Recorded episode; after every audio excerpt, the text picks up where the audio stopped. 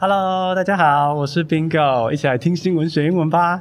好，今天呢的主题是要让大家一起安心无毒过好年，就是用三个单字带大家一起买安全无毒的干货。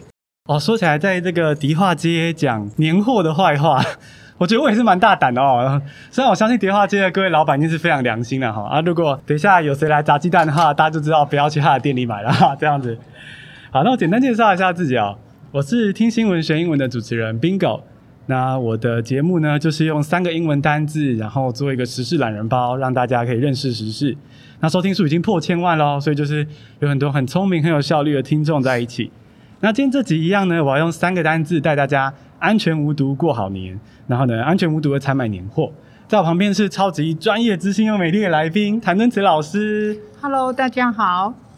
对，谭敦慈老师是这个。长庚临床毒物中心的护理师，那大家应该一定认识老师，然后这是各大报章媒体新闻常客，然后讲安全无毒的生活。那今天呢，Bingo 跟老师就要携手合作，用三个英文单字采买年货的小技巧分享给大家。先问一下谭老师好了，就是你觉得我们坐在这个玻璃录音室，嗯，老师也是第一次体验哦，这样跟大家街头卖艺，感觉如何？嗯，其实我是觉得还蛮新鲜的啦，哈、因为我的确没有做过这样子的这个接过这样子的活动哈，但我觉得还蛮好玩的。而且我们一开口，大家就开始聚过来了，哇，好有我们有魔性的嗓音。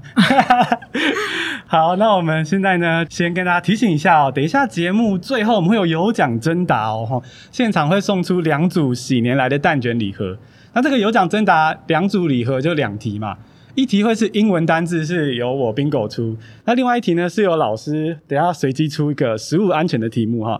那大家就留在现场跟我跟老师聊天，会学到东西，也会拿到东西，虎年行大运哦哈。好，那我们现在就来进入正题喽。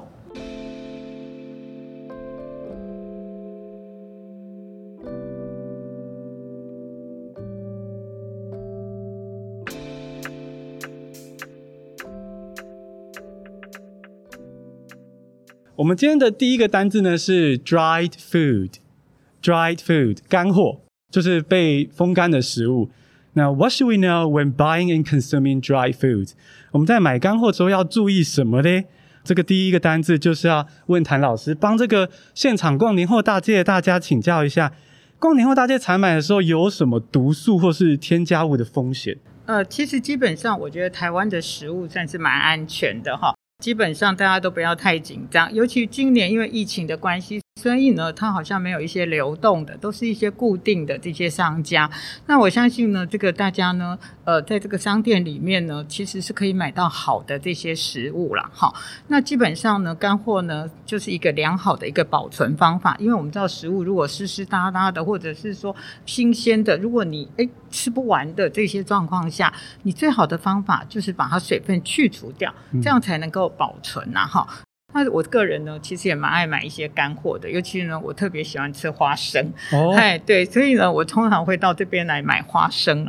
所以呢，其实大家哈不要太紧张了。基本上呢，干货就是干燥。那你买回家之后，你妥善的保存。还有呢，哎，你万一呢吃到这个，呃，像我常开玩笑讲，吃花生。一定要专心，为什么呢？我们通常买花生是带壳的。我刚刚进来的时候有看到很多人卖这个带壳花生，嗯，我等一下回去一定要买哈，因为我很喜欢吃花生。但是吃花生呢，一定要很专心哈，因为我们知道花生打开里面有两三个，如果呢有一颗坏掉的，那我建议你这个夹就不要了，好，哦，那你就再剥另外一个新的，那这样子呢，其实就会比较安全。嗯，哦，老师这个提醒很重要啊，因为我觉得大家吃花生的时候，大家都是边看电视在边吃吧。啊，没有人在看哦，对，可是要注意耶。所以说，我们常讲说，哎，吃花生要专心，就是呢，你一定要注意，如果有一颗坏掉，那就不要。那你如果真的真的不小心就把那个坏掉的咬到嘴巴，哎，其实呢，美国也帮你做一个实验哈，就赶快去把臭掉的这个花生吐掉，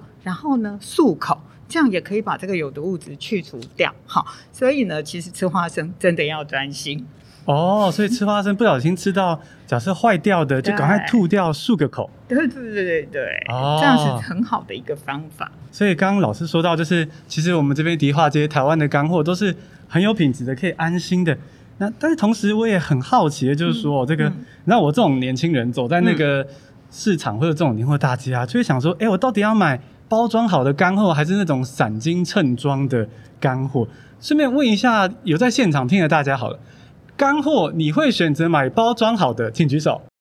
啊，都喜欢买散装的。哎，哎，有一些也喜欢喜欢买 包装的，那你会买散装的？举手。哎，有很多人还打叉哦。哎，哦，那像我的话，嗯、老师，你知道我是我绝对不买散装。哎，其实哈、哦，这个现在哈、哦、法令上的规定其实已经都很完善了。嗯，其实散装的它也有食品标示哦，哦所以呢，各位其实也不用太担心哦。就是说现在的标示哈、哦，其实是蛮完整的。那好，其实我一直要给大家一个正确的观念：台湾的标示呢，食品标示叫做全展开，只要有添加就一定要标示。哦，所以很多人就跟我说：“哎，唐老师，那个食品哦，如果说他说我看到那个哈，只要看到那个食品标示都。”有数十种，那我就不要买了哈。其实我要讲的是什么呢？有时候食品添加剂它是必要之恶了哈。嗯、因为像我们知道这个金针如果没有熏二氧化硫哈，哎、啊，你可能比较不好保存。那二氧化硫呢，可以抑制它长这些细菌霉菌，对我们的身体伤害会比较小。所以呢，诶，其实你在买这些的时候，那现在的这个散装的也是有标示的。那你只要看清楚这些标示，其实基本上我觉得都还安全。哦，嗯、所以老师的意思是说，其实我们有时候看到那个包装后面，就算看起来有很多看不懂的化学物质，对对对，它不一定就是比较不好。对对，所以有些人就跟我说，他说我跟你说，超过三样食品标志，我就不要吃，不要买啊。那其实我后来看一看，我就觉得这很困难啦。好，因为呢，有时候像酱油来讲，哎，它里面就有一些很多的这些成分啦。但是呢，其实这些东西就是。有的是它的基本的一些酸甜味的调试啊，有一些就是它有一些呃风味啊等等，所以呢，大家不要太紧张。对，嗯，就可以这样说，就是也许标识上有一些元素，但是我们可以信赖台湾这个环境跟一些规定哦带来的保障。对啊，谢谢老师刚刚跟我们讲这些干货的一些哦营养学的一些尝试，然后还有就是破除了一些迷思啊。那这些干货啊，它就是 dried food，好、哦、被风干的食物 dried food。那像如果是风干制成的零嘴哈，比如说什么小鱼花生豆啊，或是大家婚礼在等上菜的时候，永远都 还在拔豆芽的吃的那个瓜子，也是这种风干的零嘴，就是 dry snacks 哦，dry snacks。好，那现场的听众呢，哈，跟这个线上直播的朋友，我们稍微跟大家打个招呼。我是听新闻学英文主持人 Bingo，然后旁边是谭登慈护理师。我们现在呢是用三个单字让大家安心无毒的过好年。那边听呢，可以用你的手机到各大 Podcast 平台订阅《听新闻学英文》，或是 IG 线动 tag 我。哦然后等一下，呃，我们会有有奖征答两个喜年来蛋卷礼盒，请听到最后。好，刚刚讲到这个干货啊。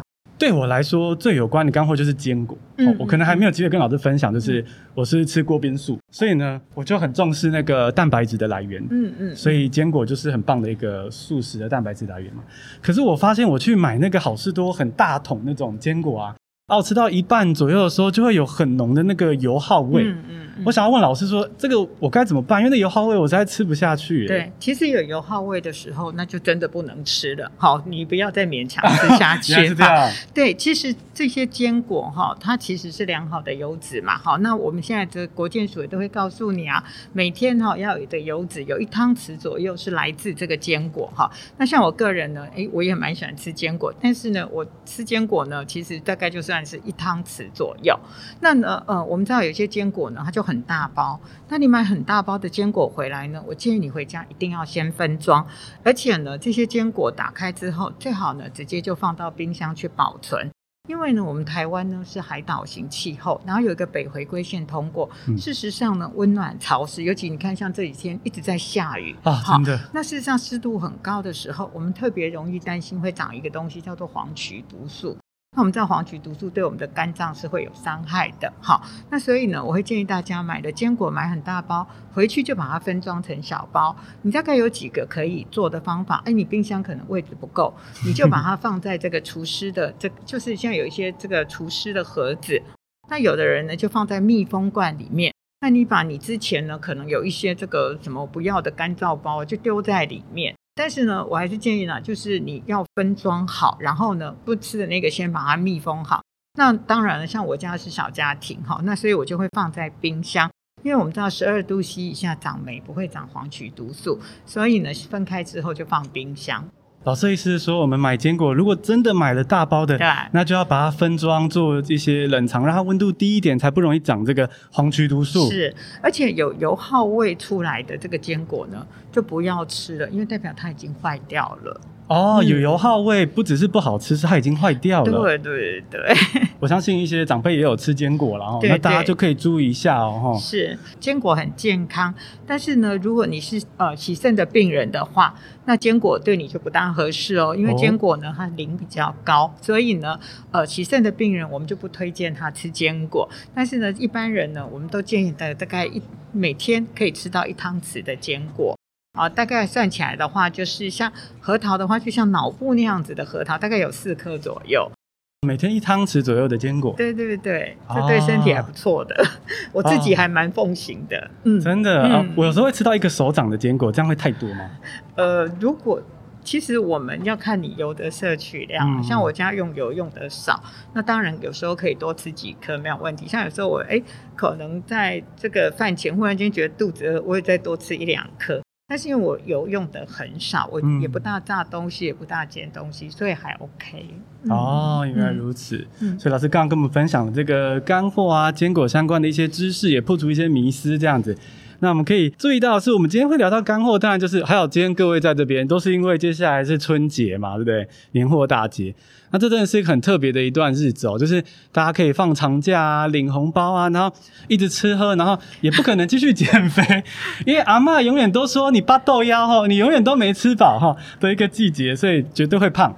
那这个狂吃的春节呢，也有各种的饮食的迷思啊，那我们就用第二个单字来邀请谭老师帮我们一起破除这些迷思啊。第二个单字呢，就是 destroy，destroy，破除。好，we will destroy some common diet myths in this episode。我们这集呢，就要来破除一些常见的饮食迷思。我今天其实有一个任务，嗯，就是我要来跟谭老师，帮一个人跟谭老师告白。就是呢，这个我的频道 partner Leo，他的妈妈呢，他说他多年前曾经在一场演讲中，就是参加过谭老师的演讲。然后他就说，他看到你去就很兴奋，很兴奋，觉得他一定要问一个问题。嗯，然后他就问说，香蕉跟优格可以一起吃吗？哎，先来考一下现场的听众好了，香蕉跟优格可以一起吃吗？可以的举手。可以哦，对，有听众很聪明哦，对，没错，香蕉优格，老师你觉得可以一起吃吗？我每天都这样吃。对，没错，我的早餐都是优格加水果，对，所以香蕉加优格其实哦。其实我觉得哈，很头痛的一件事情哦，就是我们早上起来都会收到很多的耐，而且会告诉你赶快转传，转传就是做功德。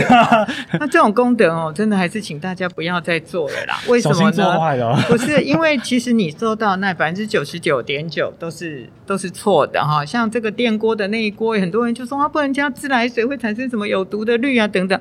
其实自来水厂好早就帮你做过这个研究了。电锅内锅外锅加自来水加煮沸过的水，其实都没。没有什么太大的意义。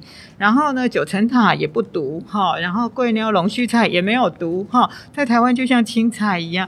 所以呢，我也觉得很头痛。像很多人哦，都传那个什么哦，我去哪里演讲的奈哦，其实我好困扰哦。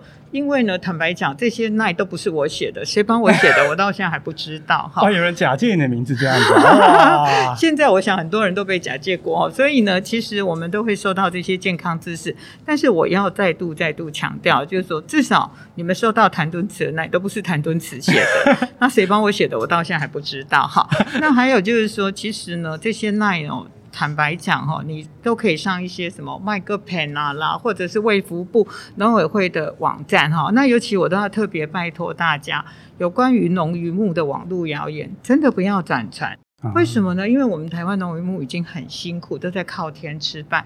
那现在呢，又极地气候，所以呢，有关于台湾农渔牧的网络谣言，我们就不要再转传了，好，嗯、不要无形中伤害到这些农渔牧的这个辛苦的人。嗯、哇，谭老师这这句话非常重要，就是我们大家不要用 LINE 去转传一些错误的讯息，哈，这样子。其实可能是帮倒忙啦，没有做功德 啊。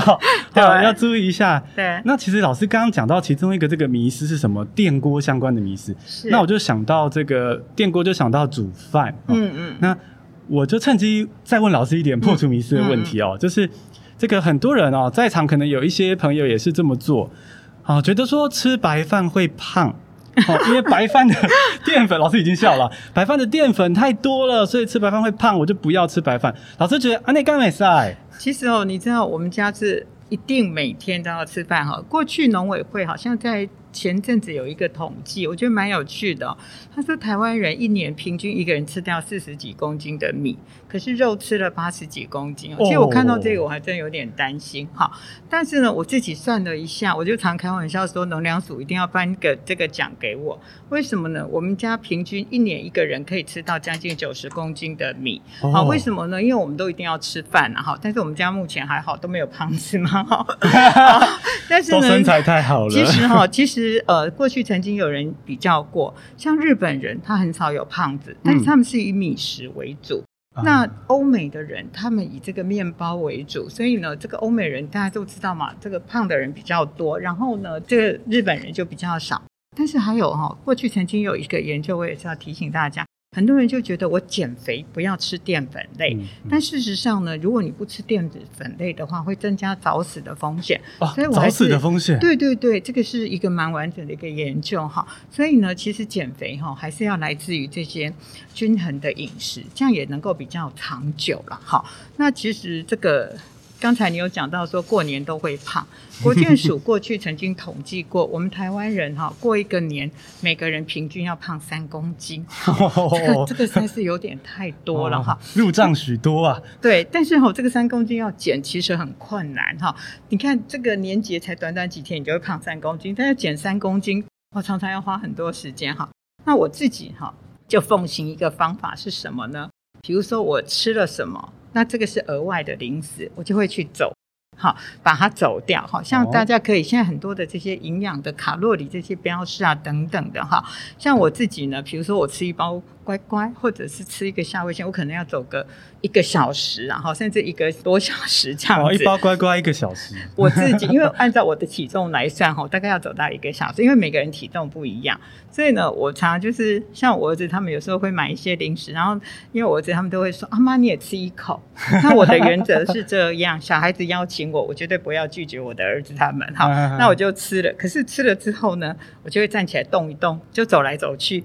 如果可以的话，我就走得远一点，或者是在家呢，就拖拖地，把这个吃进去的消耗掉。所以也是提醒大家，可以用这样子的方法，那不要就是一个过年就胖三公斤。对啊，我觉得谭老师的建议很务实，就是过年难免会吃啦，可是那你就要走一走嘛，消耗一下嘛。对，其实我觉得台湾人有一句话，我觉得还蛮好的。就这敢玩家和西姆糖西伯酱，那其实哦，很多人都以为我这个不吃那个不吃，其实不是哎，我其实什么都吃哈。但是呢，我吃完之后就是会走，但是我吃的东西就是少量了哈。比如说我刚刚讲了嘛哈，比如说买一包乖乖，我们家不会一人一包乖乖，可能就是一包乖乖，然后三个人分哈，然后呢大家都吃一点，然后呢再大家一起动一动，那这样热量就很容易消耗掉。是罪孽一起担这样子。呃，其实应该说。大家一起分享，所以今天大家买了什么这些好的东西回去呢？哎，其实就可以分享，好，这样子呢，就是分享的这个过程中，大家也开心，然后呢，其实你的体重也会最开心。所以，比如说，如果你忍不住想要吃盐酥鸡，就要找到伴跟你分享，对对对对对啊，然后再去多走走，对对对对对，这很务实，这样子，对。啊，我们讲到这个吃饭啊，哈，我就想春节就是真的是吃饭，吃年夜饭什么的。那讲到这个年夜饭啊，我就也顺便再问老师一个这个有关年年有余的这个问题哦，就是台湾人的那个年夜饭哦，很常是一顿哦，那个除夕那天吃到初五啊。像我的那个 partner Leo 啊，他的他们家的那个除夕的年夜饭，嗯，煮完之后啊，隔天就会变成一个一锅那种什么。它俗称叫地狱锅啊，然后这个地狱锅一路从除夕吃到这个初五哦，重复煮，重复煮。那这个我觉得这个现象听起来好像不太妙了哈。呃，是，其实哈，呃，我们应该是这样讲，然后因为过年的时候很多人都会拜拜，那就会有三牲哈。那其实呢，三牲呢，我建议大家，如果你拜拜好之后，先把鱼吃掉。为什么？因为鱼最难的保存。那再来呢，可以就是把鸡肉拆解，哈，这个我都特别会讲一下。为什么呢？因为过年的时候，我最怕人家冰箱塞得满满的，哈，因为基本上呢，冰箱只能放七成，超过七成它的流通不好，食物反而容易败坏，哈、所以呢，这个鸡肉如果你整只要放进冰箱，其实占的位置很大。那你比如说，你就把这个鸡腿拿下来，鸡胸肉呢就把它拿下来剥成丝，哈。那这样子呢，其实分起来只有一小包，你就好保存。那猪肉呢，你就可以分成几份，哈。其实呢，这个食材最重要，哈，你就是要先分装。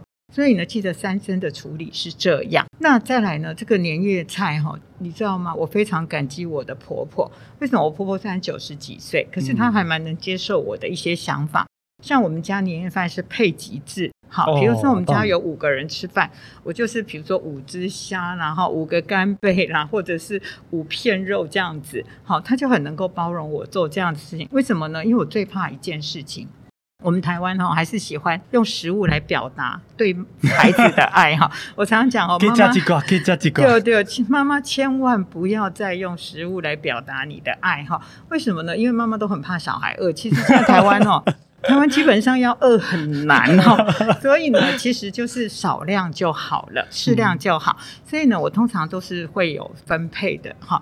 那通常呢，我最怕的就是说，哎，我们回去妈妈煮很多菜，然后我们吃一吃没吃完，我们就走了。可是妈妈呢，他们很舍不得这些东西，就一再重复热，一再重复热，到最后呢，其实都出现肠胃道的问题。哦，对，所以呢，我建议大家就是说，哎，你煮的东西要适量哈，东西新鲜最好吃。而且呢，这个妈妈为了常常要表现妈妈的味道，煮很多，其实常常会让小孩夹个惊丢。好，那所以呢，我的原则就是都是配给。好，那其实我说过嘛，台湾不会让你真的是没东西吃，台湾太方便了。好，那其实呢，你吃的刚刚好，小孩子才会想念妈妈的味道。那你如果说煮太多，为了吃而吃，是很辛苦的。好，所以我还是建议大家年夜饭要适量。好，然后呢，食物呢，就是一定要记得要分装，然后每一次只拿一包出来。还有呢，也不要就是把所有的剩菜加在一起，越煮越大锅。哈，通常你剩这一锅，就先把这个料捞出来，汤汁不要，因为我们知道很多汤汁它一直的重复煮啊等等的。其实这些油盐糖高之外，也会产生一些有毒物质，像蛋白质可能会产生氧化胆固醇等等的。所以呢，你就是把固体的捞起来，液体的就不要。然后不要每次就是再加一点什么，加一点什么，越煮越大锅。你就是把它捞出来之后，把它确实的加热，然后呢全部分掉。还有呢，这个哈、最怕的就是这个食物保存不好，你又没有重复加热，结果呢没有彻底的杀菌，然后吃了之后，哎，肠胃道不舒服。其实我想过年大家都不想去医院，那再来，尤其最近疫情的不稳，我们不要再增加医护的负担。嗯，所以呢，真的哈，大家就是煮适量，然后呢 要拿出来吃的时候，真的真的确实的煮沸它，好煮到很滚的，这样才安全，好不好？所以老师刚刚说到，是说其实如果有办法的话，这个年夜菜用套餐制，然后 配几次其实不错的哦。其实哈，我也蛮赞成套餐制，然后为什么呢？因为疫情有时候家户的感染率比较高，比如家里有一个人得，那可能另外的人就很容易得到。其实有几个原因嘛，一个就是卫浴的使用，一个就是共餐。好，其实我们家是不共餐啊。所谓不共餐是什么呢？我饭菜煮好。就是分好一人一盘，就只是不让大家夹菜。那我们常常讲说，我们有公筷母吃啊，对啊，但是在家里很长就会忘记公筷母吃，嗯、所以我们家的确是套餐制，就是一人一盘，自己吃自己的。那我也不帮孩子捡食，我也不喂小孩，就是我他们小的时候，我也是不喂小孩的。然后呢，当然长大之后他们就自己吃了，那个当然没问题。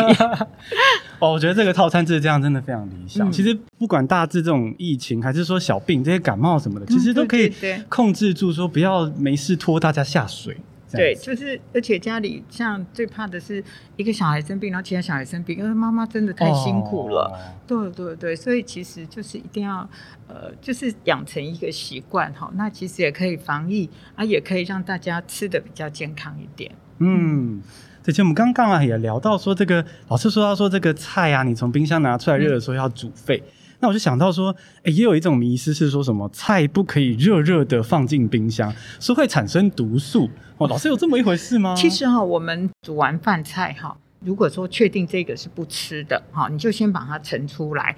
然后呢，其实你用手去摸锅子，如果不会烫你的手，大概就是六十五度。然后这个时候就要赶快放冰箱。哦、为什么呢？因为它低于六十度的时候，它就会开始长菌。像我的小孩哈，他们都从小一到高中都是带便当。为什么哈？因为以前好像就有一些研究啊，就小孩子带便当哈，比较不会变坏哈。所以呢，所以呢，我就很担心哦，所以我就都给小孩带便当。然后，然后呢，就是我那时候都是装完便当，马上放冰箱，隔天他们再带去学校再加热。然后呢，诶，他们就这样子吃家里的，我觉得也蛮好的。所以呢，不要等到它凉，只要你不是沸腾的，你用手去摸你的锅边，它不会烫你的手，这样就可以放进去。不是说热热的不能放进冰箱，你反而就是要在有点温温热热的时候，赶快就放进冰箱。是是，这样才不会长菌。对，不要省那么一点点电，然后结果长菌，这样不划算。对啊。啊，那老师刚刚讲到这么多的，帮我们破除这么多迷思啊，然后也说到这个 LINE 上面的大部分都是假消息。是。那老师，你有没有比较可靠的资讯来源可以推荐给在现场的大家？呃，其实哦，我刚刚讲过嘛，不管是卫福部、农委会，还有各大医学中心，其实他们都有这些很完善的知识的一些分享，嗯、所以大家可以去看这些相关的知识。像嗯，像这个卫福部啊，他每天都会有一些，还有一些现在很多啦，什么 MyGoodPen 啊啦，什么。这些哈都是比较正确的网站，那但是我觉得健康的东西最好真的是不要转传，因为适合你不见得适合他，然后这种转传反而有时候会造成困扰。对，嗯，嗯，了解，所以我们不要随便转传，就是未经证实的一些健康的讯息哈，因为可能会是迷思。那我们刚刚说到这些迷思呢，它的英文就是 myth。那如果你要说破除什么迷思的话呢，你可以用 destroy 破坏这个动词哦。那我们刚刚就是 destroy 迷思了，然后呢也远离毒素，保持健康。接下来第三个单字呢，我们要讨论的是，哎，怎么样规律运动才可以保健康？因为春节就是很容易忘记运动嘛，哈。那我先跟现场啊越来越多的听众哦，时间越来越晚，越来越多听众也有线上直播的朋友打个招呼。我是听新闻学英文主持人 Bingo，然后呢这边是谭真慈护理师，我们现在是在用三个单字带你安心无毒的过好年，现在要进到第三个单字了。然后我们等一下最后呢会有有奖征答哦，会有喜年来蛋卷礼盒。这个谢题一下，像刚刚这个第二个单字啊，破除迷思，destroy 这个字听起来就很重要，等一下可能会考啊。好，那我们来到第三个单字，stick to something。好，stick to something 就是坚持做某件事情。好，比如说，如果我要请教老师说，诶，老师你是怎么养成运动习惯的呢？好，怎么坚持的呢？我就可以说，How did you start exercising and stick to it? How did you start exercising and stick to it? 那老师你哦，你这个都不会变胖呢？老师六十，老师这个啊年龄不能乱听，没有关系，老师这个都完全就是。美魔女老师的规律运动习惯，可不可以跟我们分享一下？呃，其实呢，我觉得运动很重要，因为现在蛮多研究哈，运动可以预防心脏血管疾病，甚至连癌症都是可以预防，而且也可以预防忧郁哈。那既然运动这么重要，我们就要养成习惯。嗯、但是坦白讲啊，我也不是一个很勤劳的人，我常常讲我不是一个勤劳的人哈，我喜欢的就是简洁。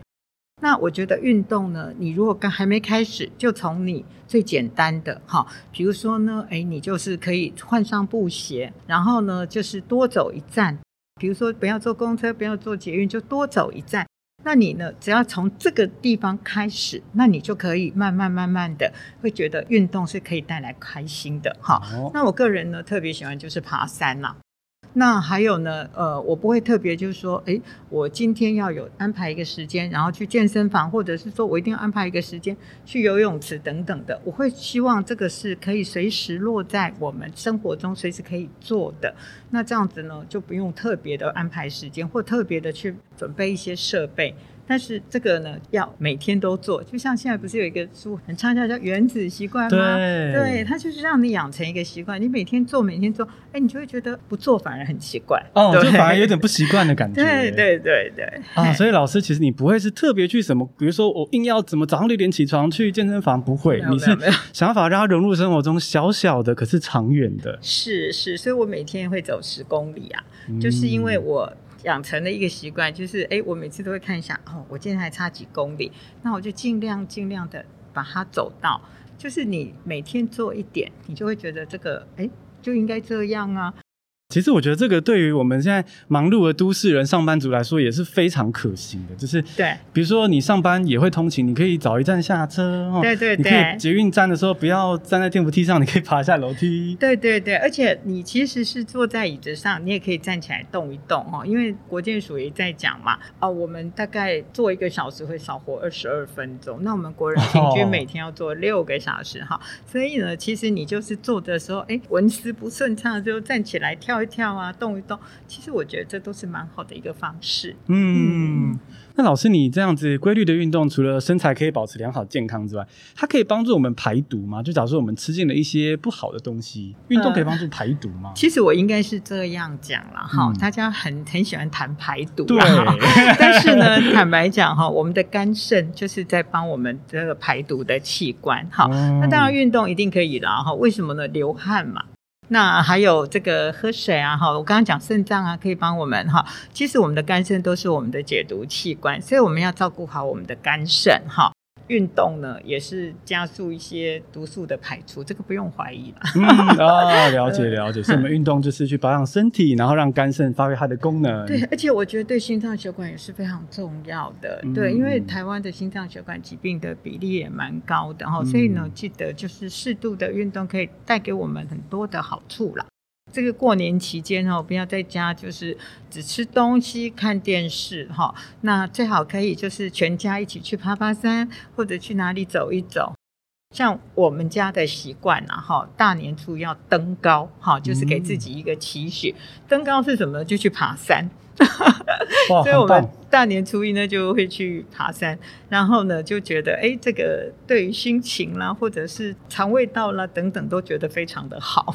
大年初一去爬山，这个家庭活动不错。对对对对。那老师刚刚讲到这个运动融入生活的原子习惯啊，我们又是英文学习的频道了。嗯、那想要问老师。我看到报道说，老师在防疫期间有在学英文呐、啊？没有，就背背单字啊。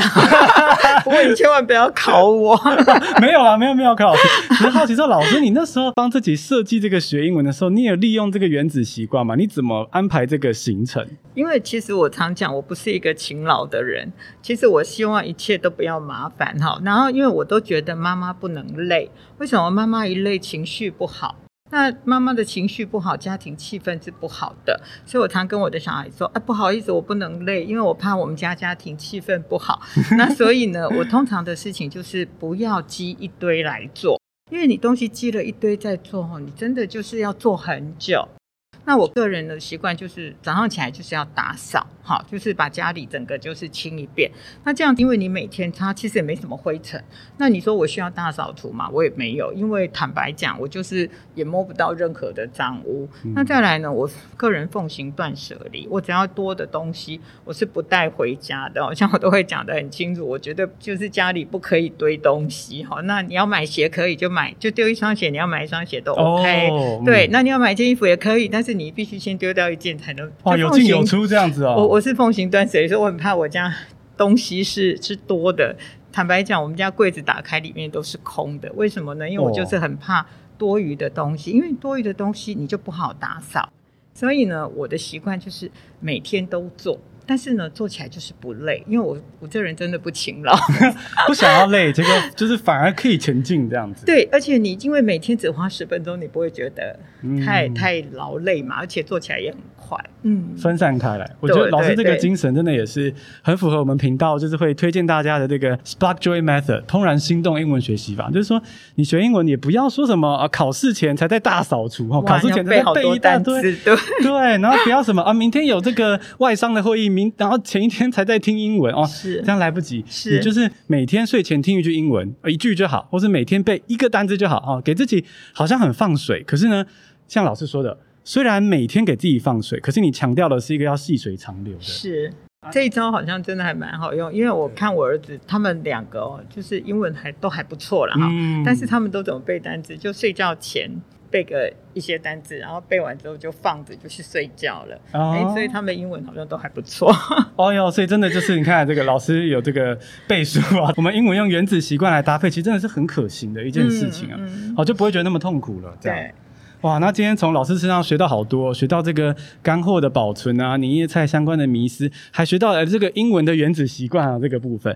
那老师在我们进入有奖征答之前呢，最后有没有什么哎其他想要跟现场听众或线上的听众说的话？呃，其实呢，现在就是疫情让大家都很辛苦了啦，好，所以呢，大家其实就是放轻松，然后呢，真的是保持好社交距离，勤洗手、戴口罩，然后呢，这个是我们家的家规了哈，嗯、就是呃，因为以前我小儿子呢，他就是哎，人家流感他就流感，欸、人家肠病毒他就肠病毒，后来呢，哦、那个我现在他就看了蛮多的一些。感染防疫的哈，其实记得不要用你的手去碰你的眼睛、鼻子、嘴巴，哈、嗯，因为不要揉眼睛，不要揉鼻子，不要碰嘴巴，其实比较不容易感染。还有呢，在外面呢，上完厕所手一定要洗干净，厕所里面口罩千万不要拿下来，哈、哦。那在这段时间，其实疫情两年了，大家都很辛苦哈，嗯、所以呢，哎，也不要就说哎。呃，还是很紧张的，这个也不敢吃，那个也不敢吃哈。其实东西呢，少量的哈，然后呢，这个吃的开心，吃的快乐，我觉得还蛮重要。那干货呢，我们这集的主题叫干货嘛哈。嗯、那干货买的时候就是一定要干嘛。然后呢，如果说哎，你担心可能这些什么金针啊、什么虾米啊哈，其实呢，你回来之后就分装之后保存。那还有就是。这些干货的保存一定要可以看得到，因为我的脸书上常常被人家问说，唐老师，我两年前买的香菇可不可以吃？